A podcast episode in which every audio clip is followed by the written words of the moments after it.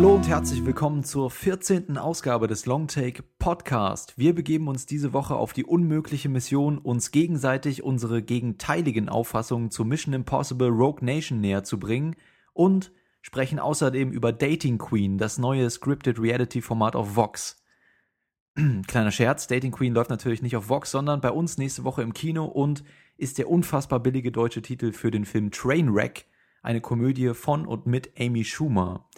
Mein Name ist Johannes und mit mir diskutieren wieder zwei junge Herren und Adrenalin-Junkies, die schon mehrmals bewiesen haben, dass sie über drei Minuten die Luft anhalten können. Schönen guten Tag, Lukas M. Hallo. Und moin moin, Lukas B.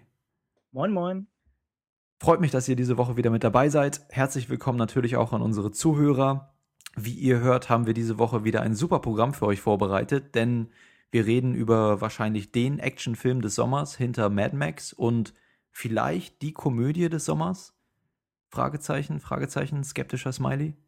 Darüber werden wir gleich befinden. Außerdem gibt es ein neues Segment mit unseren Empfehlungen für die Woche, also Filme, Bücher, Musik, Serien, die wir euch zum Zeitvertreib empfehlen möchten, bis nächste Woche unsere neue Folge online geht.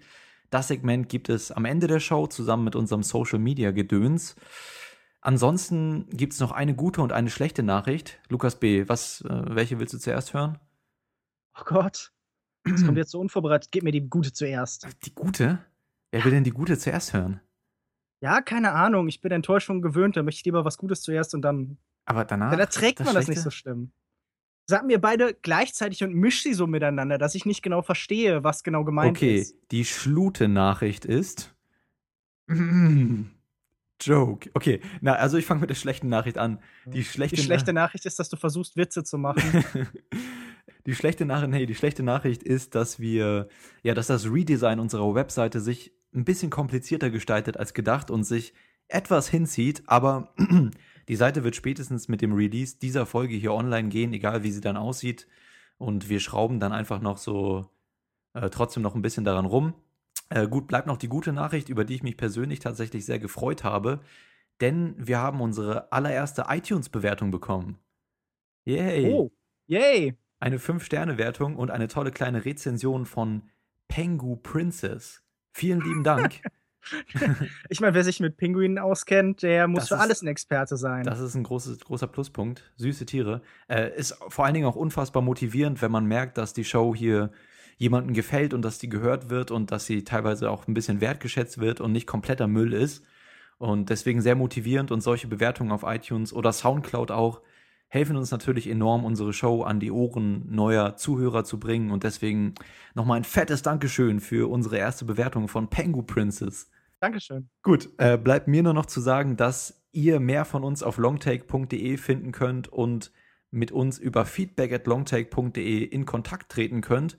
Und wir reden jetzt über Mission Impossible Rogue Nation mit Tom Cruise.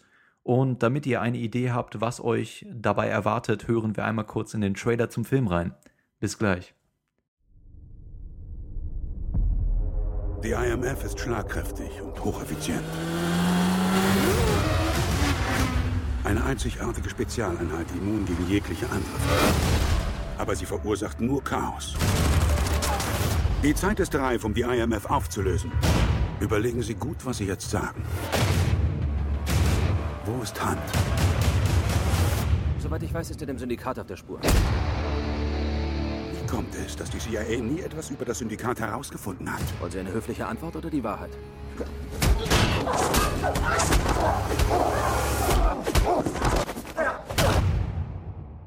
Wir kennen uns nicht zufällig bereits, oder? Kommen Sie mit.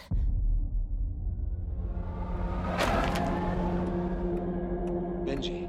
Ethan, wo bist du? Das Syndikat existiert. Eine Untergrundarmee, ausgebildet wie wir. Eine Anti-IMF. Sie machen Jagd auf uns mit allem, was sie haben. Bist du bereit? Das könnte unsere letzte Mission sein. Machen wir was draus. Wie ist der Plan? Du willst das Syndikat vernichten? Ist unmöglich. Das war ein Ausschnitt vom Trailer zu Mission Impossible Rogue Nation und äh, die Inhaltsangabe ist Ethan Hunt, gespielt von Tom Cruise und sein Team sehen sich ihrer bislang unmöglichsten Mission gegenüber, nämlich eine internationale Schurkenorganisation, das Syndicate, zu zerschlagen und den Strippenzieher hinter dieser Organisation zur Strecke zu bringen.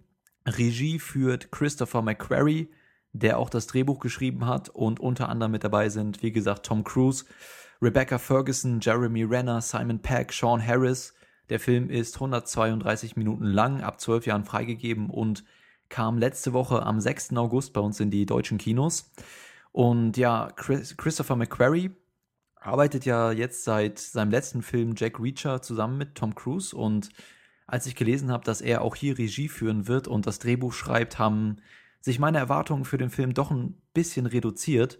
Einerseits fand ich den vorherigen Mission Impossible Ghost Protocol von Brad Bird wirklich klasse, hatte richtig Bock auf eine Fortsetzung dazu, aber andererseits habe ich McQuarries letzten Film Jack Reacher eigentlich schon ziemlich gehasst. Also in dem Film hat für mich überhaupt nichts funktioniert, die Action nicht, den Plot fand ich total absurd, die Charaktere überzeichnet und nervig und ich glaube, die Witze waren ganz okay, aber sonst nicht viel mehr. Aber naja, also ich bin insgesamt schon mit Vorfreude, aber auch ein wenig skeptisch jetzt zu Rogue Nation ins Kino gegangen. Wie ging euch das da? Gab das für euch eine spezielle Erwartungshaltung, die ihr hattet, oder seid ihr komplett unbefangen in den Film gegangen? Also ich habe das gar nicht so richtig mitbekommen, wer den jetzt hier Regie führt, weil ich den Film überhaupt nicht auf dem Plan hatte. Ich glaube, mhm. der war ja auch erst für später angesetzt und wurde jetzt nochmal vorgezogen. Und ähm, na, Jack Reacher hatte mir aber eigentlich auch gefallen, in gewissen Maßen. Das war der, wo, glaube ich, Werner Herzog den Bösewicht gespielt hat, Ja, Das fand ich total schlimm. am Film. Das Gute, Ja, ich fand das total, ich fand das schrecklich. Wie kann So, man, allein die Präsenz von Werner Herzog wertet einen Film um 25% auf. das ist die, ja, weiß ich nicht, Glorifizierung von Werner Herzog. Aber ich meine, das war schon, also ich fand die total überspitzt und seine Stimme und so, das, ich konnte es echt kaum ertragen. Aber gut, wir Ja, das sind nicht passt aber doch gut. So einen Bösewicht. Mm, na gut, wir sind nicht hier, um über Jack Reacher zu streiten, sondern über Sagen wir es mal so, Werner Herzog hätte sicher auch Mission Impossible 5 stark aufgewertet. Ja, also Jack Reacher war in Ordnung für mich und deshalb waren die Erwartungen jetzt hier. Also ich wollte einfach einen guten Action-Blockbuster sehen, der mich unterhält. Mhm. Und genau das hat Mission Impossible gemacht. Hattest du den Vorgänger auch gesehen? Äh, Ghost ja. Protocol? Ja, okay. ich fand den ein bisschen besser noch. Okay, und wie ging dir das da, Lukas B? Mit den Erwartungshaltungen? Mhm ach, ich habe nicht viel erwartet. Ich habe gedacht, das wird sicher ein netter, unterhaltsamer Film, während dem ich mich nicht langweilen werde. Aber wahrscheinlich habe ich ihn danach dann auch schnell wieder vergessen. Okay, und hat sich das so bestätigt, oder? Äh, nein. Warum nicht? Weil meine Erwartungshaltung bei weitem untertroffen wurde. Also der Film war viel schlimmer, als ich erwartet hatte, und ich habe mich tödlich gelangweilt. Puh, okay. Da, also ich bin komplett anderer Meinung. Nicht ganz komplett, aber ziemlich. Aber wir können ja mal ein bisschen chronologisch beginnen, denn die Mission Impossible Reihe, Reihe, Reihe ist ja dafür bekannt, vor, der, vor den Eröffnungscredits immer so eine kleine Prolog-Szene zu zeigen. Und meist ist die auch schon so ein Indikator dafür, in welche Richtung der Film dann später geht, welche Schwerpunkte gesetzt werden. Im letzten Teil war es eine sehr stark choreografierte Actionsequenz was sich im Rest des Films auch so wieder gespiegelt hat. Im dritten Teil äh, hatten wir einen starken Prolog, der sich auf die Chemie zwischen Philip Seymour Hoffman und Tom Cruises Charakter fokussiert hat und so ein bisschen eine psychologische, persönliche Note damit reingebracht hat. Und anders ist das jetzt bei Rogue Nation auch nicht unbedingt, denn der Film beginnt mit einer super, also für mich super Sequenz als Appetitmacher, die sagt, dieser Teil wird ein Haufen spaßiger Action, die rasant inszeniert wird und sich nicht zu ernst nimmt. Und also ich muss zugeben, dass das mir gleich so ein fettes Grinsen ins Gesicht gezaubert hat. Und der Film breitet halt einfach so die Arme aus und sagt, that's it. Das könnt ihr den Rest des Films erwarten. Wir haben Spaß dabei, wir haben Bock drauf. Seid ihr dabei? Ja, und ich war dann auch zumindest über weite Strecken des, des Films dann vollkommen mit an Bord. Und äh, Lukas M. Degen das auch so, habe ich eben schon so rausgehört. Ja, wobei ich mit der ähm, ersten Szene. Also, ich glaube, das ist nicht zu viel verraten, wenn man sagt, das ist, oder? Wenn man sagt, das ist die Flugzeugszene. Nee, also die haben es ja auch komplett so vermarktet, also. Ja. Und, ähm, also, ich weiß jetzt nicht, kann man sagen, dass die mit der Story nichts zu tun hat? Ja, ist halt, ist halt. Mehr oder weniger. Ja, weil das fand ich dann schon, also die ist natürlich gut gemacht und auch sehr lobenswert, dass äh, Tom Cruise sich hier tatsächlich an das Flugzeug ranhängt. Aber eine Schwäche des Films ist auf jeden Fall, dass er ein bisschen zu lang geht. Mhm. Und ähm, ich weiß nicht, ob dann Ich meine, der Film hat viele gute Action-Szenen und ob es dann die Szene am Anfang noch braucht, um das schon vorab zu beweisen. Also ich fand es irgendwie ganz, ich fand es ganz clever. Ich bin mir nicht ganz sicher, aber ich glaube, ich habe irgendwo gelesen, dass die Sequenz ursprünglich als ähm, Epilog geplant wurde, also nach dem Film, und dann haben sie mhm. ihn halt einfach davor gezogen. Und ich fand das sehr clever, weil hm, in der Szene, klar, sie hat nichts mit der Geschichte zu tun, ist halt eben so eine so ein kleiner Prolog, der nochmal noch mal zeigt, auf was man sich einstellen kann.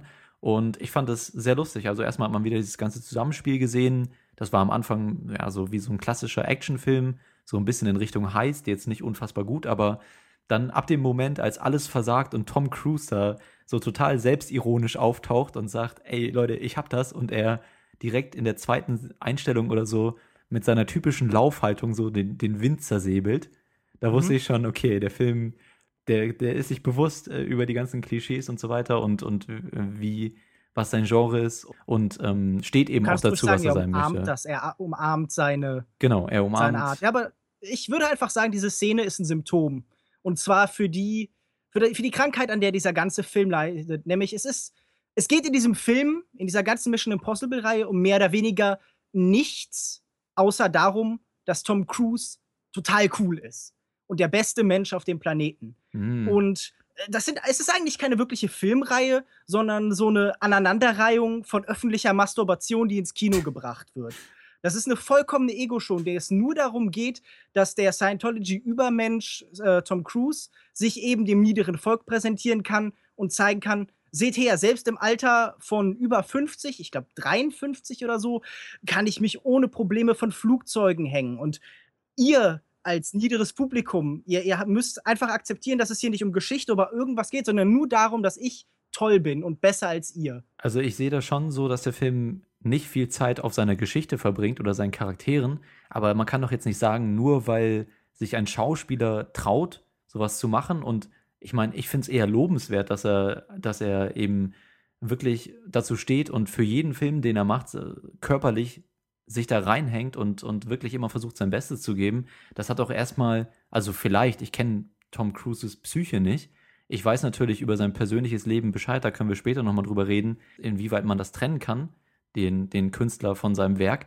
Aber erstmal ist es doch, ist doch super, wenn ein Actionstar sich fit hält und sagt, ich will jede Actionsequenz selber machen, damit es gut rüberkommt auf der Leinwand. Ich verstehe nicht, was es da auszusetzen gibt. Theoretisch ja, aber eben dann, wenn es dem Film dient und du musst dir diese Mission Impossible-Reihe angucken, denn die ist ja auch, also Tom Cruise hat, um diese Reihe eben in Gang zu bringen, ist selber Produzent geworden.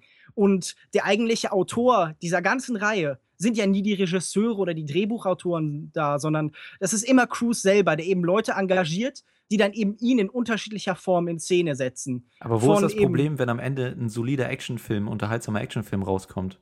Wäre das der Fall, wäre das ja überhaupt kein Problem.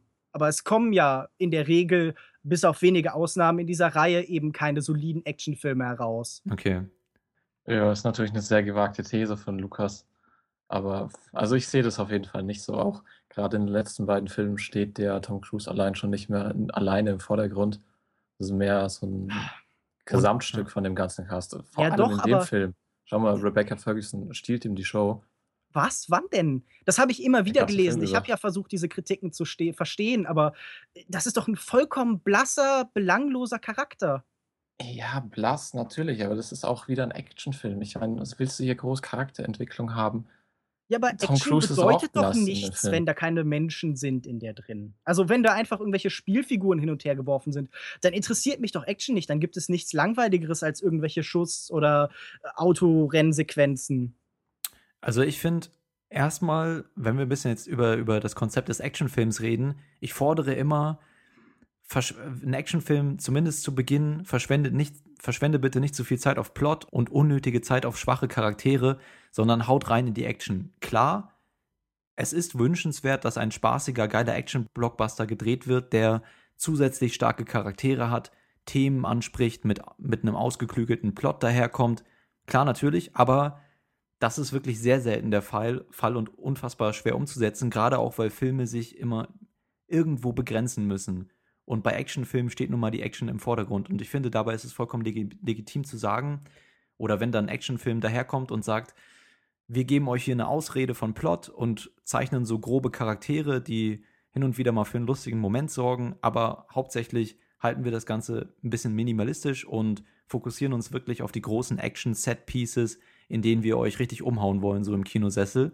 Und ich finde, daran ist nichts Verwerfliches. Also natürlich würde ich mir wünschen, dass so ein Film gleichzeitig auch noch super Charaktere und Plot hat. Aber ich finde es total in Ordnung, wenn der Film wirklich nur auf diese oberflächliche Unterhaltung abzieht und ähm, das dann auch handwerklich gut umsetzt. Und ich finde, das ist hier der Fall. Das Ding ist, es gab doch in diesem Jahr schon einen Film, der das tatsächlich ohne Probleme miteinander verbinden konnte, nämlich eben in Form von Mad Max Fury Road. Und es ist einfach sehr schwer zurückzugehen, als hätte man diesen Film nicht gesehen in diesem Jahr. Und was du gerade machst, ist einfach sagen, okay, an Actionfilme darf man keine Ansprüche haben. Man darf nicht sagen, Actionfilme sollen auch unterhaltsam sein, irgendwie über so, da ist gerade was explodiert hinaus. Nein, das ist doch total, damit entwertet man doch das Actionfilmgenre, indem Aber man sagt, was du so, auch gerade entwertest, ist die Qualität von Action an sich. Wenn du sagst, oh, da war gerade eine Explosion, es gibt ja auch Unterschiede in der Action, wie sie handwerklich umgesetzt ja, wird. Ja, natürlich. Aber Action ist doch eben dann im besonderen Maße gut, wenn sie in dieser Bewegung auch erzählend funktioniert mhm. in irgendeiner Form also ich, ich verstehe total, dass du argumentierst, es ist ein Wert im reinen Bild, im reinen Schauwert und das unterstütze ich 100 Prozent. Das soll gar nicht falsch verstanden werden. Aber das ist ja bei Mission Impossible eindeutig nicht der Fall, sondern es ist ein Film, der sogar ohne Ende erzählt, nur eben auf eine schreckliche Art und Weise, der in seinen Action-Szenen sich Mühe gibt, da was Großes und Ansehnliches darzubieten, aber einfach wirklich vollkommen belanglose Materialschlachten im Endeffekt dann zeigt die nichts über die Figuren sagen, die auch keine innere Dramaturgie haben, die irgendwie mittelmäßig choreografiert sind, die stellenweise furchtbare Spezialeffekte haben. Okay, also lass uns gleich nochmal vielleicht auf die einzelnen Setpieces eingehen, so ein bisschen und darüber reden. Also ich würde insgesamt widersprechen. Ich fand diese, die Actionsequenzen überdurchschnittlich gut. Also ich würde dir recht geben und sagen, dass die Story und wie das Ganze erzählt wurde und umgesetzt wurde, einer der großen Schwachpunkte im Film ist, aber bevor das überhaupt eigentlich so wirklich zum Schwachpunkt wird, haben wir erstmal hier zwei Drittel Setpiece an Setpiece, also Schlag auf Schlag und teilweise gehen die ineinander über. Mm, ich, ich werde jetzt erstmal das Wort an Lukas M. weitergeben und, und fragen, welche, welche Sequenzen sind dir da besonders in Erinnerung geblieben und warum fandst du die gut? Weil ich würde schon argumentieren, dass einem sehr viel in Erinnerung bleibt und auch gute Gründe einfallen können, warum man die gut finden kann. Sehe ich, sehe ich genauso. Also mir haben fast alle größeren Actionsequenzen oder auch einfach abgesehen von den kleinen ähm, Handlungssequenzen gut gefallen. Ähm, die Szene in der Oper, ich hatte am Anfang das Gefühl, dass sie ein bisschen zu lang ist, mhm. aber zum Ende hin hat sie mir wirklich gut gefallen, vor allem der Kontrast und ähm, halt auch die vielen Schauplatzwechsel. Ich meine, der Film ist dann Marokko und dann London und das tut dem Film sehr gut, die Variation. Am besten fand ich wahrscheinlich ähm, ja den Abschnitt in Marokko mit den zwei Verfolgungsjagden.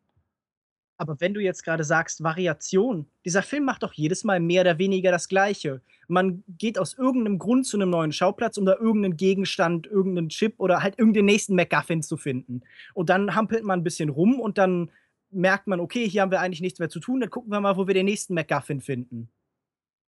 Ja, da würde ich dir gar nicht widersprechen. Das ist vor allem die erste Hälfte des Films. Ähm, ist die Story fast nicht vorhanden und ist mehr so Flickwerk, einfach um von Handlungsplatz zu Handlungsplatz zu springen um dann die Actionsequenzen abzuarbeiten. Aber solange die Actionsequenzen dann gut funktionieren und gut gemacht sind, ist das für mich in Ordnung. Was ich halt nicht verstehe, was genau an diesem Film äh, motiviert euch dazu, in diese Action-Szenen zu investieren? Was genau passiert, in denen das interessant ist? Für mich ist es rein der, die handwerkliche Umsetzung und der Spaßfaktor. Die Actionsequenzen bieten meines Erachtens eine gute Mischung aus ähm, teilweise guten Chore Choreografien, guten Stunts, immer wieder witzigen Lines dazwischen. Ich habe wirklich, und mein ganzes Kino übrigens hat sehr, sehr häufig gelacht und ich, und ich bin eigentlich nicht der Typ dafür, wirklich bei diesen großen Lachern auch immer mit dabei zu sein. Aber ich habe wirklich sehr häufig vor mich hingekichert über die ein oder andere Line oder sehr viel Situationskomik damit da auch mit drin. Mm, also gute Stunts, gute Choreos teilweise. Ich fand auch von der Kameraarbeit das, äh, das teilweise sehr gut, zum Beispiel in der ähm, in der Verfolgungsjagd, die Lukas eben auch schon angesprochen hat, in Marokko wurde sehr schön gearbeitet auf der Verfolgungsjagd mit den Motorrädern. fand ich, ähm, fand ich die Kamera sehr, sehr nah dran am Geschehen und äh, mir ist jetzt kein, kein Beispiel eingefallen, wo ich das schon mal ähnlich intensiv erlebt habe oder gesehen habe. Und ähm, das gilt das heißt, für verschiedene. Du hast die letzten 30 Jahre noch nie einen Actionfilm gesehen. Äh, doch, doch, den einen oder Weil anderen. Das ist doch, nichts davon hebt sich halt irgendwie aus dem Gros der Actionfilme raus. Das ist alles halt Aber du einfach nicht Standard einfach oder sagen- unterdurchschnittlich. Ja, gut, also das ist dann wahrscheinlich einfach, das ist eine Meinungsverschiedenheit, die wir, die wir jetzt nicht beilegen können, wenn man einfach sagt, okay, der eine sagt, ich fand die Kamera wurde interessant platziert, nah zum Beispiel an der Straße und so weiter und, und hat oder verschiedene Perspektiven von den Helmen und wie, wie ähm, die verschiedenen Personen in der Szene oder die verschiedenen Objekte, ähm, wie man da den Überblick behalten hat als Zuschauer, nie wirklich orientierungslos wurde und, und das hat mir einfach alles sehr gut gefallen und so würde ich es als gute, solide Action beschreiben. In der ersten Actionsequenz, die wir, glaube ich, haben, ist es so ein, so ein Handgemenge mit Tom Cruise und äh, Rebecca Ferguson, das ich gut umgesetzt fand. Mm, schön choreografiert einfach, mit, auch mit ein bisschen Witz dabei. Dann gab es diese Unterwasserszene, die für mich von soundtechnisch sehr gut umgesetzt wurde, also mit sehr, sehr wenig Sound und ähm, was das Ganze einfach so ein bisschen unberechenbar gemacht hat und, und oder auch in der Oper-Szene, ähm, wie dieser Schauplatz genutzt wurde, wie die Musik damit eingesetzt wurde, mh, welche Entscheidungen Tom Cruise da auch treffen musste. Und ich weiß nicht, ich fand es einfach insgesamt, gab es verschiedene Bilder und so, die mir im Kopf geblieben sind und die mir richtig Spaß gemacht haben. Deswegen, ich verstehe, was du meinst. Diese Motivation dahinter, was. Ähm, es geht ja nicht nur um die Motivation, sondern auch darüber, dass ich das Gefühl habe, Christopher McQuarrie ist einfach nicht sonderlich gut darin, Action-Szenen zu Hm. Inszenieren. Also all diese Szenen waren für mich eben zu keiner Sekunde spannend. Ich habe gerade zum Beispiel bei dieser äh, Sequenz unter Wasser in dieser Zentrifuge ähm, nie das Gefühl gehabt, dass das irgendein physischer Ort sind, sondern das war halt so ein, so ein Pixelmeer. Also das war ja komplett so eine Art Videospiel aus einem PlayStation-Spiel von 1998, so eine Zwischensequenz. Genauso wie ganz bei so dieser. Verfolgungsjagd endlos diese digitalen Kamerafahrten, zum Beispiel zwischen so zwei Trucks durch war, die halt wirklich bist du sicher, dass das aussahen. digital war? Ich es mein, gab immer wieder endlose digitale Shots, die sogar Ja. sehr offensichtlich zu erkennen waren. ich glaube, du Also unterschätzt, was man heute mit Kameras machen kann, ehrlich gesagt. Äh, Auch mit der Größe ja, von Kameras und so. ich glaube, du unterschätzt die Tatsache, dass ich nicht blind bin, sondern halt sehr offensichtlich animierte Sequenzen auch als solche erkennen. Okay, gut. Wenn ich, wenn ich jetzt dir den Film Bild für Bild zeigen könnte, könnte ich dir das gerne nochmal darauf hinweisen, aber es ist Hm. mir halt immer wieder sehr direkt ins Auge also mir ist es auch teilweise aufgefallen. Ich wollte nur sagen, dass es mir jetzt nicht extrem negativ aufgefallen ist, aber gut. äh, ja, extrem negativ aufgefallen ist mir eher das, was ihr, was du zumindest gerade so mehr oder weniger gelobt hast, nämlich so dieses, das Sinn, diesen Sinn für Ort, für Abstände, für Geometrie Ja. oder Geografie, den ich nämlich eben nie hatte. Diese Szenen waren sehr oft sehr zerhackstückelt. Es ist immer wieder in Bewegungen geschnitten worden. Ähm, und zwar auf eine sehr faule Art und Weise. Diese Sachen, diese Kämpfe waren wirklich stellenweise miserabel choreografiert, sind nie abgelaufen tatsächlich, sondern immer wieder in Stücke zerlegt worden. Also eigentlich alles, was man so am modernen Actionkino so kritisiert hat, habe ich hier eigentlich permanent wahrgenommen. Warst du denn zumindest beim Humor mit dabei? Äh, ja, doch, ab und zu. Also ich habe schon über ein paar Sprüche gelacht. Okay, äh, weil das für mich auch wirklich so ein, ein, eines der großen Pluspunkte war, die mir wirklich, äh, der mir wirklich sehr viel Spaß gemacht hat im Kinosessel. Aber was mir aufgefallen ist dann nachher, ich erinnere mich gelacht zu haben, aber kannst du dich wirklich noch an Sprüche oder Momente groß erinnern? Ja, aber also muss, ich erinnere mich noch das? an einen. Ja, gut, aber ähm, das, das, das finde ich so irritierend. Ich weiß nicht, was genau das bedeutet, aber ich habe das Gefühl, Natürlich habe ich das diese- Skript nicht auswendig gelernt. nein, äh, nein, ich meine ja einfach nur, das sind Momente, die dann einen irgendwie schon lachen lassen in dem Moment, aber nichts davon prägt sich irgendwie ein. Es ist ein sehr, ein Film, den man sehr leicht vergisst dann auch wieder. Ja, aber das ist vielleicht auch der Tatsache geschuldet, dass diese Momente immer sehr, sehr kleine Momente sind. Ja, also das ist halt immer nur eine Line so zwischendurch in einer rasanten Actionsequenz. Ich würde da dem Film nicht unbedingt vorwerfen, dass man die dann nicht erinnert. Jetzt, wo du es gerade sagst, erinnere ich mich zum Beispiel an diese eine Szene nach der einen ähm, Verfolgungsjagd, wo Ah ja, das war auch der eine, an den ich mich erinnere. nach dem Überschlag und so weiter. Mhm. Ja, genau. Übrigens, darf ich mal sagen, wie oft haben die sich da ohne überschlagen, ohne Schaden zu erleiden? Das ist ja wirklich erstaunlich. Das ist nämlich, glaube ich, auch so ein Problem des Films, dass Tom Cruise einfach so sehr Übermensch ist, dass man nie das Gefühl hat, Ethan Hunt könnte irgendwie verletzt werden. Ich habe hier dieses Mhm. permanente Gefühl, es ist, erinnert mich so ein bisschen an so Filme wie Man of Steel, wo ich das Gefühl habe, hier kann doch sowieso nichts passieren. Das ist irgendwie auch ein Superheldenfilm, weil Ethan Hunt kann nichts passieren. Selbst wenn er irgendwie drei Sekunden tot spielt, ist er eine Minute danach wieder im Auto. Da weist der Film dann auch drauf hin und sagt, ich dachte, du wärst gerade noch fast tot gewesen. Und eine Sekunde fährt er dann ein bisschen schlechter. Aber im Endeffekt das ist irgendwie was, was sich Leute in Actionfilmen mal wünschen, eine Verletzbarkeit. Mhm. Halt sowas stirb langsam mäßiges. Und das ist zum Beispiel halt auch der Grund, warum Stirb langsam ein guter Actionfilm ist mit guten Actionsequenzen und Mission Impossible 5 eben sehr langweiliger und sehr uninteressanter. Ja, aber gut, ich würde auf jeden Fall Mission Impossible ist doch jetzt kein Actionfilm, der auf Realismus Wert legt. Ich meine, das weiß man wohl, halt Aber Stirb langsam Filmen. doch auch nicht. Ja, aber diese, was du sagst, allein schon mit diesen, die Gadgets sind doch auch nicht realistisch. Klar, das hat mich selbst geärgert, als er da fünf oder sechs Mal sich überschlagen hat mit dem Auto und so gut wie nichts ist passiert. Aber es passt zum Kontext des Films. Und wenn sich der Film dann selbst nicht so ernst nimmt und da ein paar Witze drüber macht, dann ich finde halt, das schon. Ganz oft ist dieses sich selbst nicht so ernst nehmen immer so eine Flucht nach vorne. Das ist mich zum Beispiel, zum Beispiel was mich an diesen Jump Street-Filmen so nervt. Nämlich, dass man permanent irgendwie ironisch sagt: Ja, guck mal, wie schlecht das hier alles ist. Oder bei Mission Impossible, guck mal, wie unmöglich das alles ist aber das ändert ja nichts an der Tatsache. Das ist halt immer so, ja, okay, da könnte die Kritik kommen, wir nehmen das schon mal vorweg, weil wir zu feige sind, unsere Filme irgendwie besser zu machen.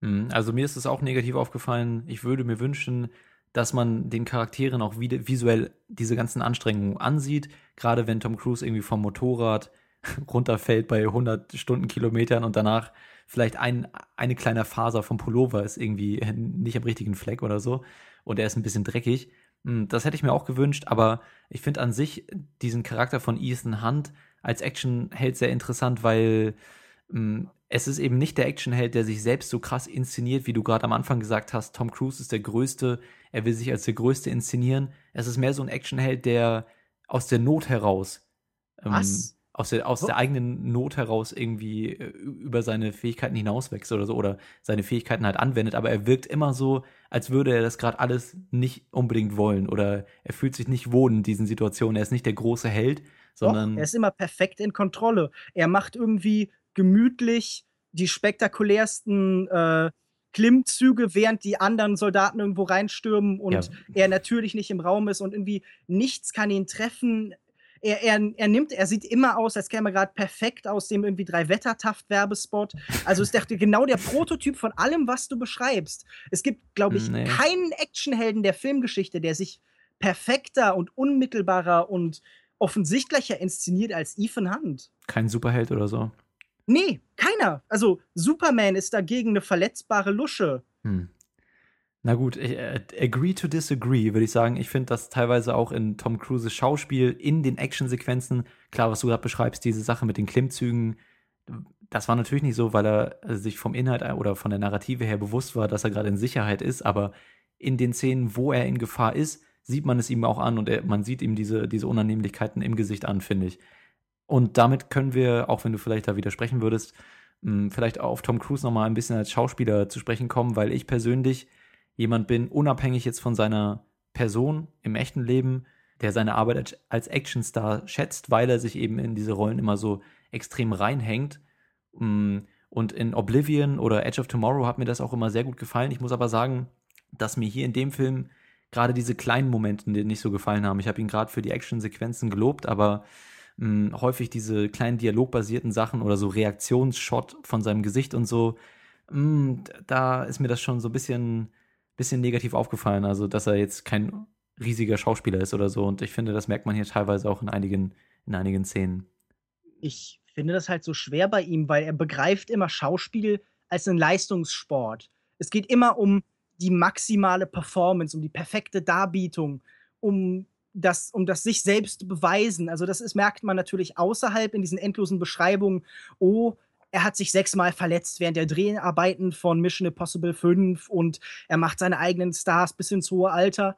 Und ich erkenne den Wert darin. Also viele Schauspieler, die ich sehr bewundere, waren auf diese Art und Weise so. Also von Charlie Chaplin über Buster Keaton bis hin zu jemandem wie Jackie Chan. Aber er übernimmt das auch mit in die Momente, wo irgendwie Emotion oder Witz oder Charisma dargestellt werden sollen. Er ist mhm, immer ja. am Anschlag das ist kein Mensch von Modulation von wirklicher, sondern er kennt nur Extreme und er wirft sich in alles so nach vorne rein, ohne dass da ein Hauch von von Feinfühligkeit oder Poesie in dem, was er macht, ist. Er ist kein Schauspieler, sondern halt ein Leistungssportler. Hm, ja, ich würde sagen, dass man das in einigen Szenen hier auch so wiedererkennen kann. Ich würde das nicht ganz so generalisieren. Ich glaube, dass er für die Anforderungen, die teilweise in so einem Film gestellt werden, oder dass er auch schon bewiesen hat, dass er diese, diese relativ dann doch geringen Anforderungen an Charaktertiefe ähm, in anderen Actionfilmen schon ganz gut erfüllen kann. Aber ich, ich muss dir schon irgendwie recht geben. Also da, da ist sicherlich ein gutes Stück Wahrheit dran an deiner Aussage da. Ja, also ich würde das, was Lukas sagt, unterschreiben, aber ich würde es nicht so extrem, ähm, extrem in die Richtung gehen, weil ich meine, Tom Cruise hat auch schon in Filmen wie äh, beispielsweise Ice White Shut oder Magnolia gezeigt, dass er zumindest nicht schlecht schauspielern kann. Ice White Shut ist für mich das, Entschuldigung, ich wollte dich nicht unterbrechen, aber Ice White Shut ist für mich das perfekte Beispiel. Ja, ich mach's trotzdem. Wie Tom Cruise, ich übernehme einfach den Dialog. Äh, Ice White Shut ist für mich zum Beispiel das perfekte Beispiel. Es gibt ja diese Sequenz, wo er mit Nicole Kidman, seiner damaligen Ehefrau, zusammen halt irgendwie besonders stark Emotionen spielen sollen. So ein Offenbarungsmoment, wo sie zusammen im Schlafzimmer stehen. Und da merkst du, wie überfordert Tom Cruise damit ist, tatsächlich Schau zu, Schau zu spielen. Entschuldigung. Nein, nein, du hast natürlich recht. Ähm, ich würde ihn jetzt auch nicht sagen, dass er hier zur Top- Schauspielerriege gehört, aber dass er nicht mehr ist als ein, ein Stuntman sozusagen, ähm, das finde ich dann doch ein bisschen zu viel. Für mich kommt auch irgendwie auch das Charisma in diesen Filmen schon irgendwie rüber. Also für mich funktioniert es einfach, aber ich kann deine Kritik schon nachvoll nach nachvollziehen, aber sie ist schon sehr vehement, Lukas B. Für eine Gegenmeinung kann man übrigens das ganz hervorragende Buch über Tom Cruise, das äh, eine amerikanische Kritikerin Amy Nichols geschrieben hat, mhm, ja. lesen. Das heißt Anatomy of an Actor und ist irgendwie in so einer Cahiers de Cinema-Reihe erschienen. Mhm. Und das ist wirklich ganz hervorragend. Also da sieht man Begeisterung vor Tom Cruise. Da gibt es ja sogar mehr oder weniger die Theorie bei ihr, okay, Tom Cruise hat nie eine schlechte Performance gegeben, sondern im, im schlimmsten Fall sind die Filme außenrum um ihn schlecht. Ja, also und dann bin ich vielleicht das extreme Gegenbeispiel, was die mhm. Meinung da darstellt. Ich finde ihn auch auf jeden Fall in manchen Filmen interessant, aber ich habe das Gefühl, es liegt dann mehr daran, dass Regisseure wussten, wie sie ihn sinnvoll einsetzen können. Also zum Beispiel, wenn man ihn in Magnolia sieht, hat er die Rolle bekommen, die er wahrscheinlich auch im echten Leben am ehesten spielt. So einen gefährlichen, charismatischen Anführer. Mhm. Also hat er doch Charisma auf so eine übersteigerte Art und Weise, auf so eine Weise, die mir fast Angst macht. Auf so eine Weise, die ich gruselig finde. Okay, gut. Also ich würde sagen, äh, wir haben noch einen Punkt, den wir abarbeiten müssen und das ist so ein bisschen der dritte Akt vom Film. Und für mich war das der Punkt, an dem der Film deutlich nachgelassen hat. Das war so ungefähr genau nach der eben beschriebenen Verfolgungssequenz nach, mit den Motorrädern, mm, weil der Film sich dann doch sehr stark auf den Plot fokussiert und äh, das alles sehr, sehr verwirrend wird. Also es ist nicht unbedingt komplex, aber es ist schon irgendwie verwirrend auch rübergebracht und einfach uninteressant, weil dieser Plot ist halt kein besonders guter Plot. Die Charaktere haben da nichts beizutragen und gerade dadurch, dass ich eben die Action-Sequenzen in den ersten zwei Dritteln so gut fand, haben dann auch die Action-Sequenzen, die dann ein bisschen zurückgenommen waren, auf einer bisschen kleineren Ebene auch stattgefunden haben, im letzten Drittel für mich nicht mehr so unfassbar gut funktioniert. Deswegen, das fand ich echt ein bisschen schade, dass der Film so genau nach dem zweiten Akt schon ein gutes Stück nachgelassen hat. Ging euch das auch so, oder? Ja, die Geschichte ist halt, also dieses Drehbuch ist eines der schlechtesten, das ich seit Jahrzehnten im amerikanischen Actionkino gesehen habe. Da wird mit der Kohärenz von letztes Jahr in Marienbad irgendwie eine Story erzählt, die aus so einem Bahnhofsthriller stammen könnte. Irgendwie, ich glaube, ursprünglich war das so ein Bahnhofsthriller, das hieß irgendwie das Alpha-Protokoll oder äh, keine Ahnung, das Omega-Konzept oder sowas. Das ist halt wirklich eine mhm. absolute mhm. Katastrophe. Und gerade wenn der Film dann auch noch das Gefühl hat, er müsste das irgendwie so ein stark bisschen in den Mittelpunkt stellen und sich daran freut, was für clevere Wendungen er nimmt, dann frage ich mich doch, versteht dieser Regisseur, was der da gerade für einen Film macht? Ja, gut. Ähm, also, ich fand auf jeden Fall, sobald der die Story ein bisschen angezogen hat am Ende, äh, beziehungsweise im dritten Akt des Films, dass er auch ein paar Längen hat. Wobei die, diese Handlungsszenen dann, also diese Nicht-Action-Szenen, war ich wesentlich mehr drin investiert, sobald der Story dann ein bisschen angezogen hat. Gerade am Anfang fand ich diese ganzen CIA-Szenen und im Gericht äh, besonders langweilig, weil sie so ein bisschen out of context waren. Mhm. Ähm, ja, aber man hätte gerade in den Szenen einiges kürzen können. Gerade ja diese Figur von Jeremy Renner und auch Alec Baldwin, ja, Alec Baldwin die waren schon ein bisschen unnötig, ne? Ja, was Alec Baldwin allgemein in diesem Film macht, ist halt so ein bisschen fragwürdig. Wobei er die eine Sache sagt in dem Film, die ich am meisten zum Lachen gebracht hat, denn er redet von so einer anderen Terrororganisation, die irgendwie Secret Activision, Activity Division heißt, was abgekürzt mhm. SAD wäre. Und dann musste ich mir vorstellen, wie sehr traurige Agenten in einem Büro sitzen und traurige Fälle lösen. Ja, ist, ist auf jeden Fall ein nettes Bild. Ich fand ähm, diese Courtroom-Szenen, ach ja, sie waren halt dabei und ich fand, da waren auch die ein oder andere nette Line dabei, zum Beispiel dieses Bild vom, äh, vom Kreml. Ah, ja, gut, stimmt. Das war sehr lustig. Aber ich meine, das würde auch, ich sorry, wenn ich das jetzt so ein bisschen aus den Schienen leite, die Diskussion darüber. Äh, das ist doch Bitte. ein Punkt, der in diesem Film so ein bisschen angesprochen wird, aber dann beiseite geschoben wird. Wir leben in der Zeit, in der solche Geheimorganisationen so stark wie noch nie so zuvor entlarvt wurden als in irgendeiner Form gefährlich, als bedrohlich für den mhm. normalen mhm. Bürger. Nicht unmittelbar gefährlich im Sinn von, sie kommen uns, rücken uns körperlich zu Leide, sondern sie werden von Staaten zu schlecht überwacht, sie finden separat innerhalb dieser Staaten statt, sie werden zu Staaten in Staaten. Und hier ist hm. die IMF, die Impossible Mission Force, die allein schon vom Namen so ein bisschen strange ist, ähm, und macht die ganze Zeit komische Sachen und jagt zum Beispiel Gebäude neben dem Kreml in die Luft. Und trotzdem sollen wir begeistert sein, dass die weiter existiert. Das ist doch ein Film, der indirekt auch Propaganda macht für die NSA, für die CIA, den BND, den FBI und uns sagt, ach, das ist alles nicht so schlimm, weil das sind ja super Organisationen voller Leute wie Tom Cruise, die alles im Endeffekt schon gut handhaben werden. Und man soll doch über diese blöden mhm. Bürokraten, diese Sesselfurze aus Washington doch so ein bisschen, ja, über die soll man vielleicht so ein bisschen die Nase rümpfen. Das ist eine gefährliche Aussage.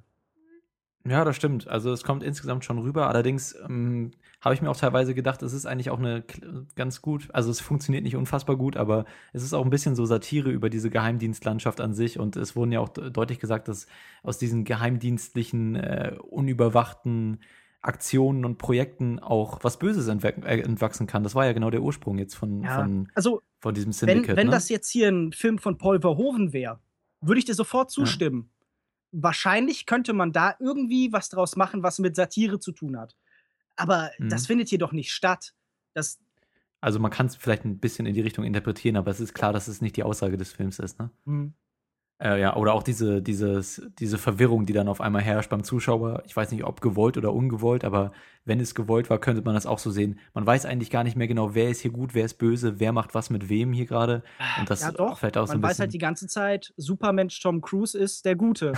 Und okay, ja. äh, der Böse ist eine einzige Person wie so eine Verschwörungstheorie eben funktioniert, haben wir da einen einzelnen Superschurken, an dem man alles äh, ablassen kann. Das Problem sind nicht Organisationen wie halt die IMF, die CIA, die NSA, sondern halt ein naja, komischer doch, der britische Geheimdienst. Hm? Der britische Geheimdienst ist die Organisation, die dafür verantwortlich ist. Ja, aber, aber doch nur eine Einzelperson innerhalb dieser Struktur, die sich halt ja, okay. die eigenmächtig handelt. Aber ähm, wenn wir gerade schon beim Bösewicht sind, äh, Solomon Lane, der eigentliche Hauptbösewicht, gespielt von äh, Sean Harris.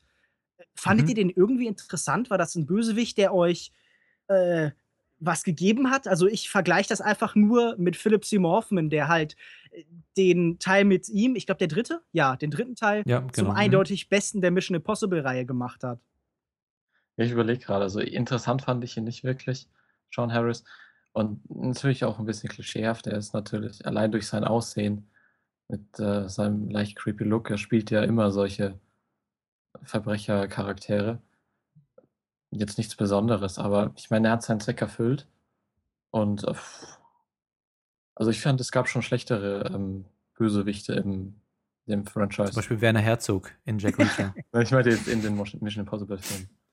Also ich finde ihn, ich fand ihn nicht umwerfend oder so. Ich finde, er hat mich sehr an so einen Bond-Bösewicht erinnert, sehr, sehr überzeichnet. Aber ich finde, hm, er, er, hat auf jeden Fall, ich verstehe schon, warum er da so typegecastet wird. Anglizismus. Weil er eben dieses Bösewicht-Gesicht hat, ne? Ein sehr markantes und irgendwie interessantes Gesicht, finde ich. Insgesamt ist er mir jetzt weder negativ noch positiv aufgefallen, ehrlich gesagt. Also ist der, und als Charakter ist der gar nicht aufgefallen. Nicht du hast nicht bemerkt, dass es einen Bösewicht gab. Ah, doch, doch, das habe ich noch gerade bemerkt und dann danach äh, hat es aufgehört. Wie fandst du denn den? Ja, auch sehr blass halt einfach, sehr austauschbar, sehr beliebig. Äh, da war ein bisschen der Versuch, ihn zu einem intellektuellen Gegenspieler von Ethan Hunt zu machen, mhm, wie eben im ja. dritten Teil mit Philip Seymour Hoffman. Nur, dass das hier eben überhaupt nicht funktioniert hat. Es ging dann im Endeffekt immer wieder, wurde behauptet, es würde so ein, so ein Mindgame zwischen den beiden gespielt und es ging um Verrat und das gegenseitige Übertrumpfen und das gegenseitige Austricksen. Aber im Endeffekt lief das dann nur darauf hinaus, dass sie, dass Ethan Hunt am Ende sagen darf, ja, aber ich wusste die ganze Zeit, was passiert und ihn dann mhm. überlistet. Mhm. Und wenn Ethan Hunt die ganze das ist halt Zeit wieder wusste, Plot, ja, das ist wieder der Plot, der im Endeffekt sagt so, ja, aber eigentlich wusste Hunt die ganze Zeit, was gespielt wurde. Was, ja. also ich, ich hasse die Leute, die auf Plotholes und sowas, auf Lücken in der Handlung herumreiten oder so. Aber da waren ja keine Lücken in der Handlung, sondern das, das war einfach eine Lücke von Handlung. Das war ein riesiges, gewaltiges Loch. Ja, ich würde zustimmen. Ich finde auch einige Logik-Sachen äh, wie immer bei solchen Filmen, sind sehr fragwürdig, die, die, das ganze Problem mit dem Plot an sich. Aber Lukas M. und ich sind uns da, glaube ich, einig, dass ähm, bei solchen Filmen das dann halt auch irgendwo nicht mehr so eine große Relevanz spielt, wenn man genug Spaß im Kino dabei hat. Und, ähm, Vielleicht war das einfach ja. das Problem. Ich hatte mit diesem Film aus der Summe der Probleme, die ich eben vorhin genannt habe, eben wenig Spaß. Und dann fängt mhm. man eben an, sich anzugucken, was einen alles stört ich möchte jetzt auch nicht sagen, dass das der schlechteste Film aller Zeiten war oder so, aber ich hatte einfach wirklich keinerlei richtigen Spaß im Kino damit. Das hört sich ja schon so ein bisschen nach einem Fazit an. Willst du das nochmal kurz ausbauen und deine Sternewertung abgeben? Ich würde sagen, es ist der schwächste Mission Impossible Film. Vielleicht neben dem zweiten Teil von John Woo. Es ist einer der schlechtesten Actionfilme des Jahres es ist ganz allgemein einer der schlechtesten Filme des Jahres. Ich halte ihn für vollkommen überschätzt. Es ist bestenfalls, wenn man sehr gutmütig ist, halt ein sehr durchschnittlicher, sehr austauschbarer fünfter Teil einer Serie. Und alle, die diesen Film mit Lob überschütten, Du hast das häufiger in deinen Faziten. Alle, die so und so denken, nein, nein, okay, dann, haben keine Ahnung von Action. Nein, nein, das, das will ich so. nicht sagen, das ist Quatsch. Aber alle, die diesen Film so mit Lob überschütten, sollten sich vielleicht noch mal Mad Max Fury Road angucken, um zu merken, wie ein guter Actionfilm funktioniert. Und in der Sternewertung würde ich sagen, das sind 1,5 von 5 Sternen. Gut, also für mich war es einer der besten Actionfilme des Jahres. Besser als Mad Max. Nein, nicht besser als Mad Max. Mad Max fand ich schon um einiges besser aus vorhin genannten Gründen. Für mich hat der Film sehr gut funktioniert auf einer unterhaltenen Ebene. Er war lustig. Ich fand ihn handwerklich gut umgesetzt in den Actionsequenzen. Mir gefällt Tom Cruise als Actionstar. Ist vielleicht auch eine Geschmackssache. Ich habe mich übrigens äh, gestern wurde ich mitgenommen von, äh, von einer Frau äh, zu, zum Zahnarztlabor und ich habe mich ein bisschen mit ihr über Kino unterhalten, weil ich das immer ganz gerne mache, so Fragen, mh, hm, was haben sie zuletzt gesehen und so und, und was wollen sie sich angucken. Und die hatte auch die ganz starke Meinung, sie konnte Tom Cruise überhaupt nicht leiden und auch gerade aus dieser, weil sie meinte, man merkt ihm sein Ego an, was du vorhin auch meintest, ne? das passt ganz gut. Mm, und deswegen ist es vielleicht auch so ein bisschen Geschmackssache. Ich finde ihn als Actionstar klasse. Mir hat der Film sehr gut gefallen. Ich habe sehr viel gelacht. Einfach super Unterhaltung. Und am Ende gibt es dann ein relativ langes Tief, so nach dem zweiten Akt in Richtung Ende. Deswegen würde ich insgesamt sagen, nur vier von fünf Sternen, aber definitiv eine Empfehlung für alle, die Bock auf Action und Spaß im Kino haben. So. Also ich finde, der Film hat ja so, er hat schon auf jeden Fall seine Schwächen. Die Story braucht, bis sie in Fahrt kommt. Er hat am Anfang und am Ende einige Längen. Aber die Actionsequenzen funktionieren gut, die Setpieces sind toll, viel Variation mit Oper, Marokko. Ähm, es ist einfach ein Action-Blockbuster, der einen gut unterhält. Man darf halt nicht zu hohe Ansprüche haben. Aber gerade im Vergleich, ich meine, was gab es dieses Jahr an Action-Blockbuster, Taken 3 oder Run All Night, dass man alles einfach in die Tonne kloppen kann. Und da wird man hier schon wirklich besser unterhalten. Also wer einen guten Sommer-Action-Blockbuster sehen will, der soll sich den anschauen. Es ist ein würdiger Teil der Reihe, also nicht so gut wie der vierte, aber ein bisschen schwächer. Ich würde ihm 3,5 von 5 geben. Alrighty, damit hätten wir unsere etwas kontroverse Diskussion zu Tom Cruise und, und Mission Impossible Rogue Nation abgeschlossen und ähm, melden uns dann gleich wieder nach dem Trailer zu Dating Queen. Und danach reden wir auch über Dating Queen mit Amy Schumer. Bis gleich. Mädchen, eure Mutter und ich lassen uns scheiden. Monogamie ist unrealistisch. Monogamie ist unrealistisch. Nochmal. Monogamie ist unrealistisch. Damals habe ich das Wort nicht verstanden. Aber heute weiß ich genau, was er damit gemeint hat. Oh nein! Ich bekomme keinen hoch. Betrunken geht's nicht so gut. Zu groß. War der jemals in einer Frau drin? Wo ist sie beerdigt? I wake up late every morning, manager's calling, I'm still oh. Oh, ich stehe auf Toms Sweater. Shoppt er neuerdings etwa online? Du musst keine Angst vor der Ehe haben, nur weil du das Konzept nicht verstehst. Du ziehst ihn so an, damit keine andere mit ihm Sex haben will? Das ist cool. Hey! Hold on, I was drunk last night. Now it's all kicking in Ich bin eine moderne Frau, die weiß, was sie will. Und Männer kommen und gehen. Sag versaute Sachen. Ich kam aus dem Fitnessstudio. Ja. Ich war noch verschwitzt vom Squat-Workout. Okay. Ich hatte die kurze Hose an. Mhm. In mein Schenkel hat's gepocht. Du beschreibst dich gerade selbst. Oh! Oh! oh. Bevor ihr mich verurteilt, ich versichere euch, mir geht's prima. Und hier arbeite ich bei Snuff, einem Männermagazin. Amy, dein Pitch, Anal, koste doch ihren Saft richtig gut. Danke sehr. Niki, du wirst recherchieren, ob Knoblauch sich auf den Geschmack von Sperma auswirkt. Oh, wie soll ich das bitte Dankeschön. herausfinden? Ihr inspiriert mich. Das war ein Ausschnitt aus dem Trailer zu Dating Queen oder Trainwreck, wie der Film auf Englisch heißt. Und obwohl sie, gespielt von Amy Schumer, sie, bislang Monogamie für ein Ding der Unmöglichkeit gehalten hatte, wird eine Karrierefrau mit ihren Bindungsängsten konfrontiert, als sie einen durch und durch gutherzigen Mann kennenlernt. Regie führt Judd Apatow, ähm, geschrieben ist der Film ebenfalls von Amy Schumer selbst und äh, sie spielt hier auch die, die Hauptrolle zusammen mit Bill Hader. Brie Larson ist auch noch mit am Start. Der Film geht 130 Minuten. 130 oder 120? 130 tatsächlich, ne? Mit Abspann. Viel zu lang. Mit Abspann. G genau, gut. Lassen wir erstmal so stehen. Ab zwölf Jahren freigegeben und kommt am kommenden Donnerstag, den 13. August, bei uns in die deutschen Kinos. Und das hier ist Amy Schumers zweiter Kinofilm, als Schauspielerin zumindest. Ähm, hat ihr Leinwanddebüt zusammen mit Steve Carell gegeben in dem Film, wie hieß der? Auf der Suche nach einem Freund für das Ende der Welt oder so. Glaube ich. Ja. Den fand ich nicht besonders gut. Wie, wie ging. Mit, mit Kira Knightley? Kira Knightley? Hm. Naja, jedenfalls war sie da auch mit dabei. Aber ich muss sagen, man merkt jetzt auch schon aus dem Statement, dass ich mit Amy Schumers Arbeit nicht sonderlich vertraut bin. Weder mit ihrer Filmografie noch mit ihr als Stand-up-Comedian. Sie hat ja auch ihre eigene Fernsehserie und ist allgemein recht stark im Aufwind, sehr beliebt in den USA im Moment. Und ich kannte also nicht so viel von ihr und saß relativ unbefangen jetzt in ihrem neuen Film. Bill Hader kenne ich mittlerweile schon aus anderen kleinen Rollen in Indie-Filmen, spielt ja immer mehr oder weniger dieselbe Rolle als der sarkastische, aber gutmütige Freund oder so. Zum Beispiel auch im, im letzten Jahr da in, in Das Verschwinden der Eleanor Rigby war er auch als in so einer Rolle mit am Start. Und ich finde ihn eigentlich ganz sympathisch, aber gerade dieser Saturday Nightlife Sketch-Humor, damit kann ich persönlich nicht so viel anfangen. Und ich muss sagen, nach dem Film bin ich jetzt auch kein großer Fan von Amy Schumer oder so geworden bisher. Wie geht euch das da? Seid ihr mit Amy Schumers, mit Amy Schumer als Comedian besser vertraut als ich? Und ähm, was haltet ihr von diesem Saturday Night Live Humor? Könnt ihr da irgendwas rausziehen? Unterhält es euch oder geht ihr euch das da eher so wie mir? Also mit Saturday Night Live bin ich jetzt nicht so vertraut. Ich habe ein paar Folgen immer mal gesehen, aber das läuft ja auch schon ewig. Ist jetzt auch nicht wirklich so mein Humor. Und ähm, mit Amy Schumer selbst ähm, kann ich leider auch überhaupt nichts anfangen. Ich fand, sie war auch das Problem, warum der Film nicht funktioniert hat.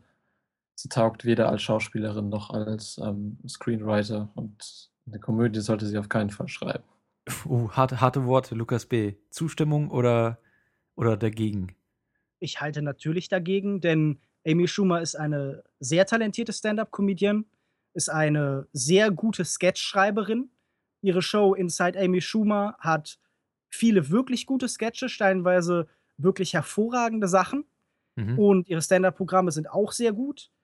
Ähm, thematisch sehr klar auf einen bestimmten Themenkomplex eben fokussiert, nämlich halt irgendwie über Sexualität, über weibliche Sexualität, was immer noch so ein bisschen ein kontroverses, transgressives Thema ist, gerade in der amerikanischen Gesellschaft, in der Prüden. Ja. Und das Problem mit Trainwreck ist nur in gewisser Maßen, in nur eingeschränktem Maße Amy Schumer, sondern das Problem ist Judd Apatow und das Problem ist, dass Judd Apatow.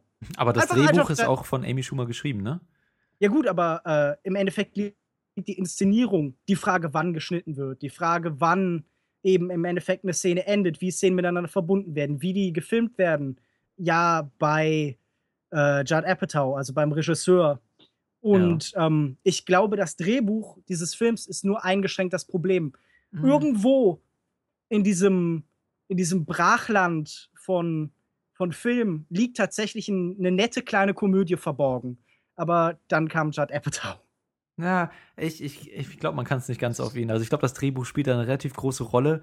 Die meisten Filme haben ja drei Akte, so auch hier. Und äh, die Entwicklung meiner Zuneigung zu dem Film lässt sich auch ungefähr so anhand dieser drei Akte relativ gut nachempfinden. Im ersten Akt habe ich halt gemerkt, auf welcher Schiene der Film fahren will, nämlich Situationskomik mit einem naiven weiblichen Hauptcharakter, der mich so an ein paar Figuren aus der HBO-Serie Girls erinnert hat.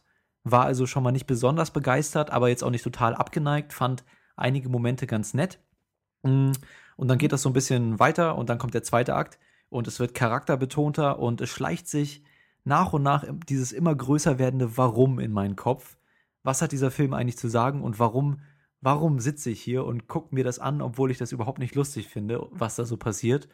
Und werde also im zweiten Akt zunehmend genervter, aber ich denke mir, okay, gut, ich sitze hier jetzt schon eine Weile, dürfte ja bald der dritte Akt kommen und das Ding nach Hause fahren, aber dieser dritte Akt kommt und kommt nicht und das ist einfach eine total oberflächlich, oberflächliche, schlappe Komödie und sie ist nicht 80 Minuten lang, nicht 90 Minuten lang, was ja noch ein erträglicher Rahmen ist, aber sie ist 120, 130 volle Minuten lang und der dritte Akt lässt auf sich warten und wenn er dann kommt, dann ist er auch nochmal, oh, und ich war einfach nur noch am Ende total genervt und fand es nicht lustig und diese, wie der Film strukturiert wurde, das war einfach miserabel geplant und ich meine, das ist natürlich auch im Drehbuch dann so drin, oder nicht? Ein Problem des Drehbuchs. Das sehe ich auf jeden Fall ganz genauso. Ich meine, der dritte Akt ähm, verzichtet fast komplett auf den komödiantischen Anteil. Also falls man davor irgendwas lustig fand. Und ähm, ist dann fast nur noch so eine, ja, wirklich belanglose Beziehungskomödie, kann man ja schon wieder nicht sagen, zwischen Amy Schumer und Bill Hader und von Judd Apatow äh, directed. Also ich weiß nicht, was man dazu sagen soll. Wir können ja so ein bisschen dieses Warum mhm. klären, dass eben Yoko den durch diesen Film getragen hat. Und der Gedanke Bitte. des Films ist ja relativ offensichtlich. Denn der Versuch ist ja, das Rom-Com-Genre zu nehmen, diese romantische Komödie, und genau das zu machen, was alle Filme Grundprinzipe eben so ein bisschen umzukehren, nämlich hinzugehen und zu sagen, die Hauptfigur ist jetzt nicht irgendwie ein fertiger Typ oder so, der halt auf eine Frau trifft und die dann irgendwie verändert, sondern hier mhm. haben wir halt eine Frau, die eben irgendwie problematisch ist, also die ja angeblich Alkoholikerin ist, die sehr promiskuitiv ist, also die jeden Tag irgendwie einen neuen Partner hat und so. Und der Gedanke war dann halt, die Bilder, die wir aus der Romcom zu kennen, umzudrehen. Also das perfekte Beispiel dafür, was aber trotzdem nicht funktioniert, ist das Ende, wo dann eben nicht der Mann am Ende wie bei Say Anything unterm Fenster steht mit der Boombox und die Liebe der Frau zurückgewinnt, sondern wo die Frau eben was inszeniert, um den Mann zurückzugewinnen. Und das war so der Gedanke, die Geschlechterrollen nichts, zu tauschen. Ja, gut, die Geschlechterrollen wurden getauscht, aber das hat doch, es war doch ein komplett konventioneller Film. Ich habe da überhaupt keine, keine subversive Interpretation des, des Rom-Com-Genres gesehen. Für mich hätte da auch Catherine Heigl drin spielen können. Mhm. Und äh, genau dasselbe, also für mich war da überhaupt nichts originell oder so. Und nach, nach fünf Staffeln Girls dachte mhm. ich eigentlich, und eine zahllose Anzahl schlechter Romcoms, unter anderem mit Catherine Heigl, findet irgendjemand auf der Welt noch diesen naiven, überforderten weiblichen Charakter irgendwie interessant, der auch irgendwie in der Pubertät zurückgeblieben ist oder so. Und aber Moment, sie ist doch alles, aber nicht der typische naive Charakter, sondern genau das. Doch. Wo ist sie denn naiv? Zum Beispiel in, in dieser einen Szene, wo sie da sitzt mit ihrer Freundin und ihr fast der Kopf platzt, als sie, als sie bemerkt, dass ein Mann doch nach dem ersten Date direkt mal anrufen kann. The fuck? Wer findet das? Ist das wirklich der Humor, der immer noch in ist? Meine Güte. Der, wo wird denn so Humor noch dargestellt? Nein, also ich, wie ja. gesagt, ich möchte auch noch mal vor, ich mag diesen Film ja auch nicht. Aber diesen Komplettverriss kann ich nicht ganz nachvollziehen, weil äh, nichts in diesem Film funktioniert so richtig. Mhm. Da stimme ich sofort zu. Aber der Grundgedanke ist doch zumindest ein interessanter. Das, dass man jetzt das komplett, dass man eine komplett konventionelle Komödie, die es so genau. schon tausendmal gibt, einfach nur umdreht, was einem nach den ersten fünf Minuten schon klar wird. Und dass jetzt mhm. Bill Hader die Frau ist und Amy Schumer ist der Mann, der trinkt, kifft und durch die Gegend vögelt. äh, daran ist für mich nichts originell. Dann nenn mir doch mal die ganzen anderen Filme, in denen das noch so stattgefunden hat. Okay. Ähm, 80 Prozent aller Was? Komödien, Welche? So nenn mir eine. Also du meinst, du meinst, in der es rumgedreht ist? Genau. Okay, da hast du natürlich recht, aber ist das wirklich jetzt nur das Rumdrehen für dich was Besonderes? Naja, da du ich, ich sage ja einfach nur, ihr könnt mir ja auch keine Beispiele nennen. Ja, wir sind natürlich auch keine Experten im Romcom-Genre. Ich habe gerade Catherine Heigl angebracht. Ich bin sicher, da war auch schon mal so eine Film drin, wo, wo, wo sie einen ähnlichen Charakter gespielt hat. Ich kann es natürlich jetzt nicht beweisen, aber du musst auch schon zugeben, selbst wenn das eine originelle Prämisse ist, dass die Umsetzung überhaupt nicht originell ist, oder? Ja, genau. Das wäre, worauf ich hinaus wollte, nämlich, dass der Grundgedanke des Films interessant ist, aber die Umsetzung eben vollkommen misslungen. Und diese Schwächen zum Teil sicher auch irgendwo im Drehbuch liegen. Äh, vor allen Dingen aber darin, dass alle Szenen eben endlos aneinandergereiht werden, dass tatsächlich das, das, das Shooting-Script oder was auch immer da im Endeffekt genutzt worden ist, um diesen Film äh, am Set zu machen. Vollkommen übertrieben lang ist, dass die Szenen ausufern, dass jeder Witz in den Boden gerammt wird auf so ein äh, noch nicht ganz auf dem Level, wie es ein Family Guy irgendwie macht, aber doch schon stark in die Richtung. Und ich glaube, das liegt sehr stark an diesem Konzept, dass eben Judd Apatow und seine Adam McKay-Leute und so dieses ganze Konglomerat von Comedians eben an den Tag legt. Nämlich zu sagen, wir improvisieren alles, wir müssen keine Komödien uns durchdenken oder so, sondern wir machen so leere Räume, die wir dann mit den Personen füllen, wie wir das aus unseren Sketch-Konzepten gewohnt sind. Mhm. Also man merkt halt nie die Präsenz von einem Regisseur tatsächlich. Also ich meine, das perfekte Beispiel sind für mich so Filme wie Anchorman, wo dann nachher noch eine zweite Version erscheint mit komplett neuen Witzen, wo dann geworben wird mit 768 neuen Witzen. Und so arbeitet ja auch Judd Apatow, indem er eigentlich beliebig oft alles dreht und daran irgendwie dann das sucht, was ihm gefällt. Und das mag bei Regisseuren mit Talent wie Wong Kar Wai funktionieren. Aber das funktioniert einfach hier überhaupt nicht. Und das ergibt auch eben diese Stimmung des Films, dieses Gefühl, dass alles so vor sich hin plätschert, dass nichts irgendwie irgendwo hinführt, dass nichts was bedeutet. Hm. Ich habe das Gefühl, du willst Amy Schumer ein bisschen in Schutz nehmen, aber man muss ja auch einfach sagen, sie spielt hier die Hauptrolle. Über Schauspiel können wir auch gleich nochmal reden. Sie hat das Drehbuch geschrieben. Klar, Judd Apatow ist der, ist der Regisseur und hat, wird sicherlich seinen Einfluss genommen haben. Amy Schumer wird mit Sicherheit einen ähnlich großen Einfluss auf den Film genommen haben. Und das Problem liegt auf jeden Fall auch in, in, den, in den Charakteren, in den Thematiken, die angesprochen, also es werden Thematiken über Beziehungen angesprochen und, und solche Sachen, wo überhaupt nichts bei rumkommt. Und, und auch in die Charakterentwicklung. Also ich meine, das Drehbuch fokussiert sich in, in den letzten 30 Minuten komplett auf Charakterentwicklung und es hat einfach nichts, worauf es aufbauen könnte oder was es interessant machen könnte. Das liegt vielleicht auch an der Darstellung der Charaktere durch den Regisseur, aber definitiv auch am Drehbuch. Also es, kann, es mag sein, dass Amy Schumer eine sehr talentierte Comedian ist. In dem Fall hat sie es aber nicht bewiesen. Aber wir können dann ja noch vielleicht ein bisschen über den Humor reden. Das ist ja ähnlich vielleicht wie bei einem Mission Impossible äh, die Action das Ding, was hier am meisten überzeugen sollte. Es ist halt sehr sketchlastig. Hm, wie hat das da für euch funktioniert, auch vielleicht äh, im Vergleich der Anfang des Films und, und das Ende des Films? Es gab vereinzelte Sequenzen, die ganz lustig waren. Also ich fand, eine der größten Lichtblicke des Films war alles mit äh, Basketballstar LeBron James, mhm. der für mich irgendwie genau den richtigen Ton getroffen hat zwischen so einer Selbstironie, also dem Spielen mit der eigenen, dem eigenen öffentlichen Bild als Star und eben dem ihm geschriebenen Dialogen. Also ich fand zum Beispiel diese Sequenz, wo er sehr deadpan, also sehr ohne da irgendwie auf den Humor ja. äh, hinzuweisen, den mitzuspielen, sich eben neben Bill Hader setzt und ihn, ihn, ihn fragt, was er dann genau in der Beziehung mit, mit Amy vorhat. Und ähm, mhm. sonst gab es so ein paar Sequenzen, die irgendwie ein paar kleine Lache hatten. Insgesamt ist es kein wirklich lustiger Film. Sorry, bin ich das gerade mit dem Kleinkind im Hintergrund? Ich glaube.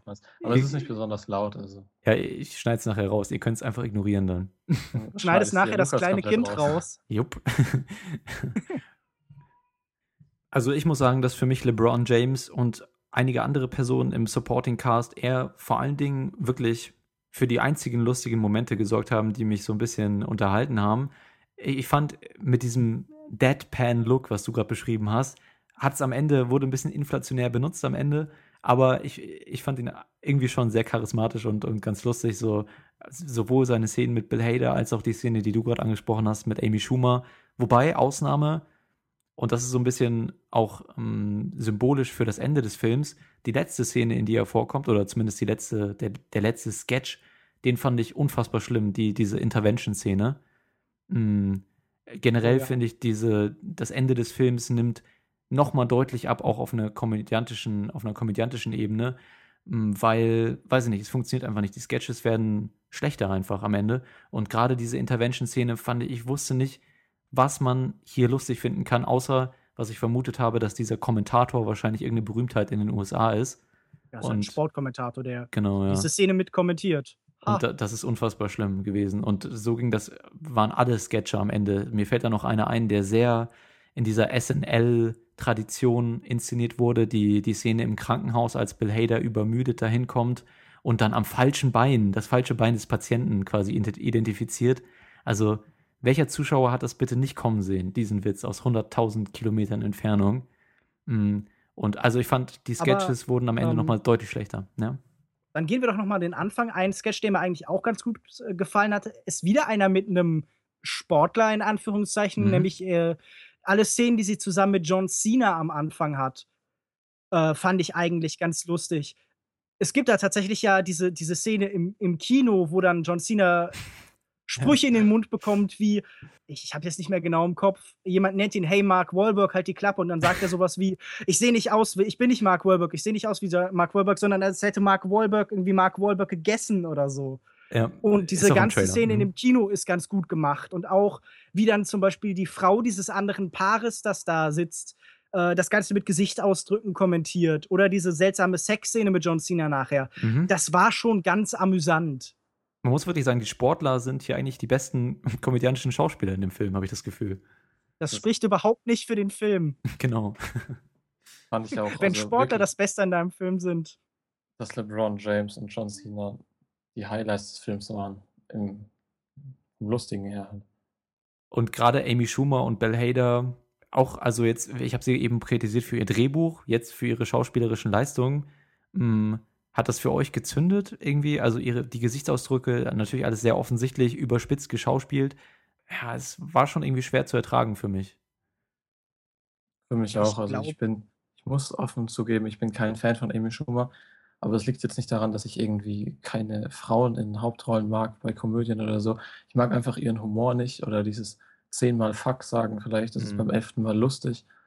Damit kann ich nichts anfangen. Welche Frau in der Hauptrolle in der Komödie magst du denn? Ähm, ich finde zum Beispiel, äh, heißt die Kirsten oder Kristen Wick? Mhm. Relativ Kristen, lustig. Kirsten Wick.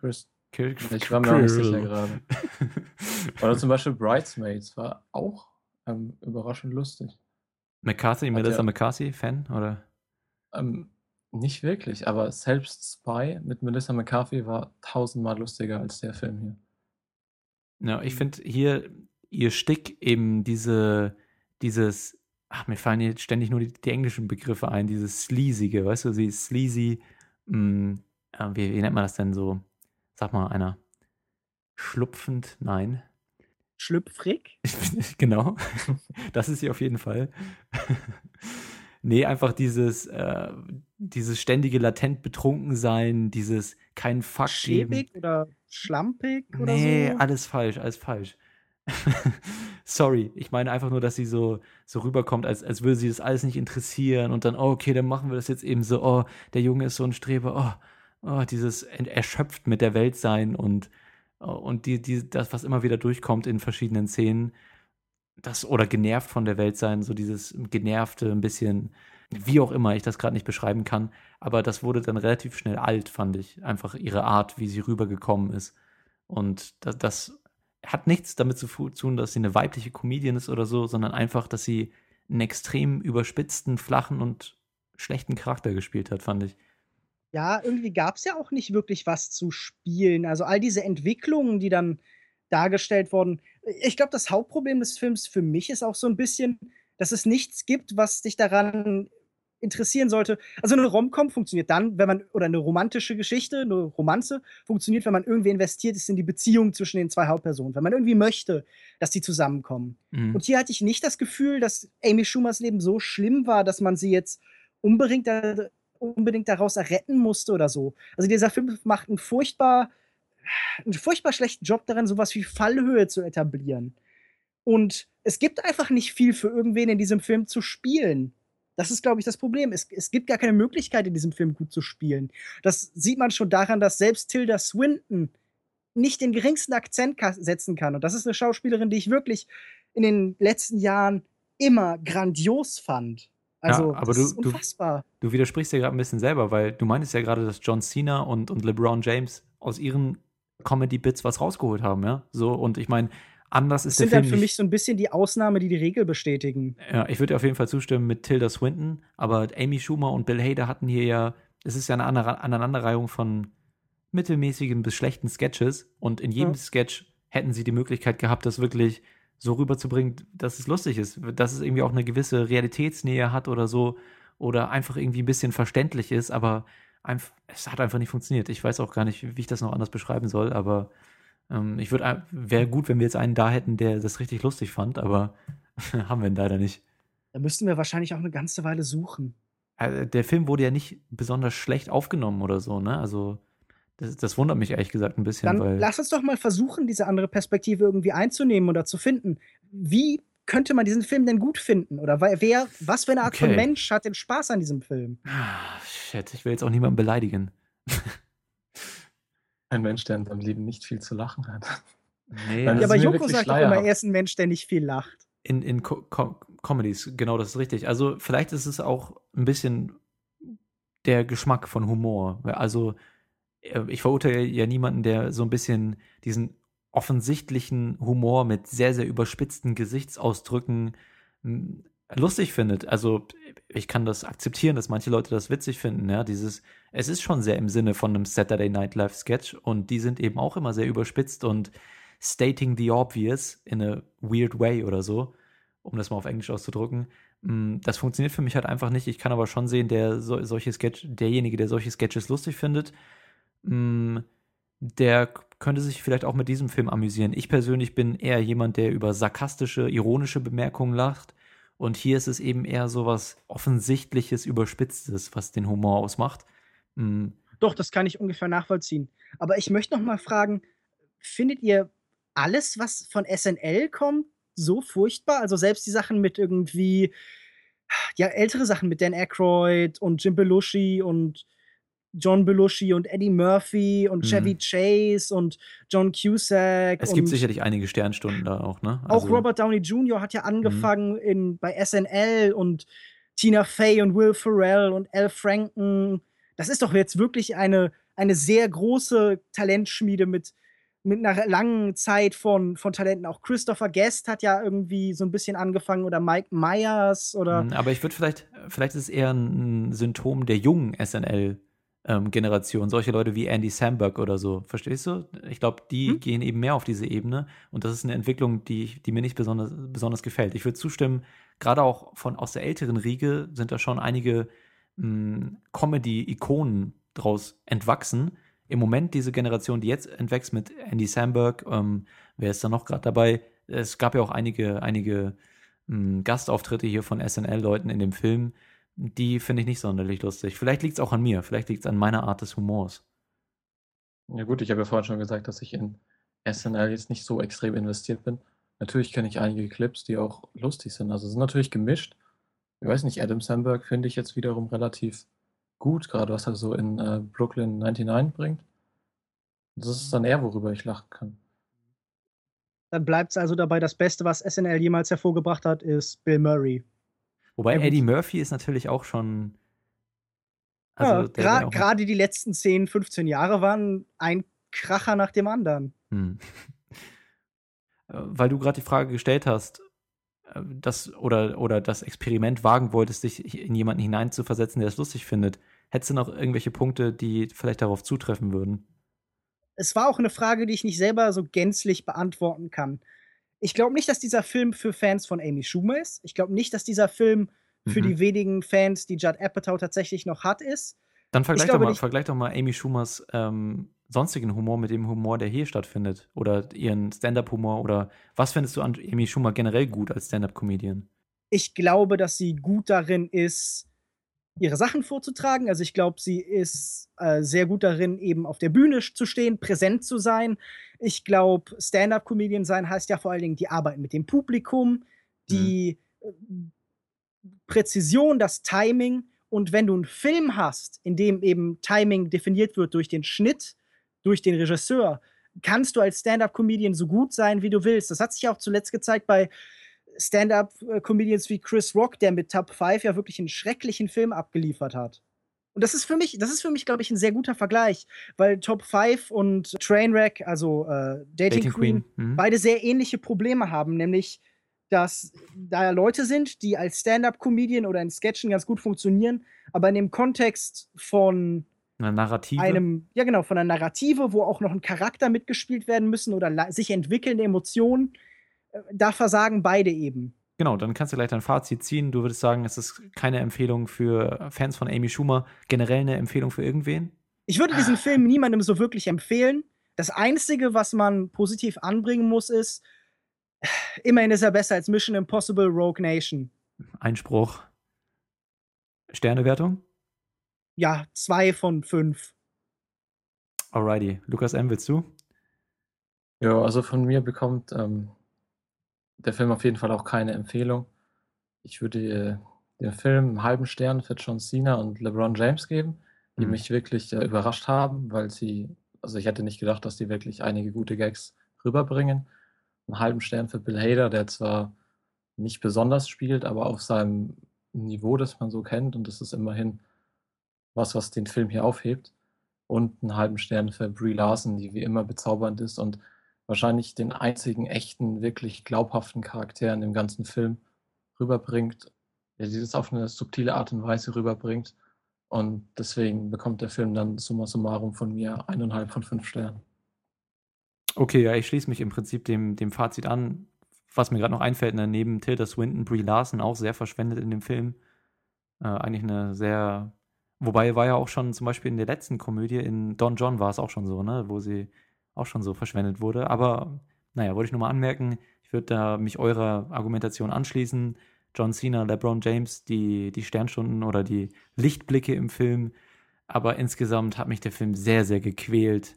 Und es ist einfach keine Entschuldigung, wenn so ein Film mit so einer belanglosen Geschichte dann noch eine halbe Stunde länger geht und über zwei Stunden läuft. Das geht einfach nicht, sorry. Mm, und deswegen ein, ein Stern von, von fünf Sternen für LeBron James und John Cena. Alrighty. Lasst uns gerne wissen, ob ihr das anders seht. Würde mich auf jeden Fall sehr interessieren, falls jemand unter euch ist, der sehr viel gelacht hat bei dem Film und der es begründen kann, warum die Comedy hier funktioniert. Lasst uns das gerne wissen über die Kommentarfunktion auf unserer Webseite oder über Twitter at longtake.de oder facebook.com slash longtakepodcast. Ansonsten kommen wir jetzt langsam zum Ende unserer Show, aber wir haben noch ein kleines Segment, um euch so ein bisschen wieder in die echte Welt zu entlassen, und zwar unser Empfehlungssegment, nämlich die Empfehlung der Woche.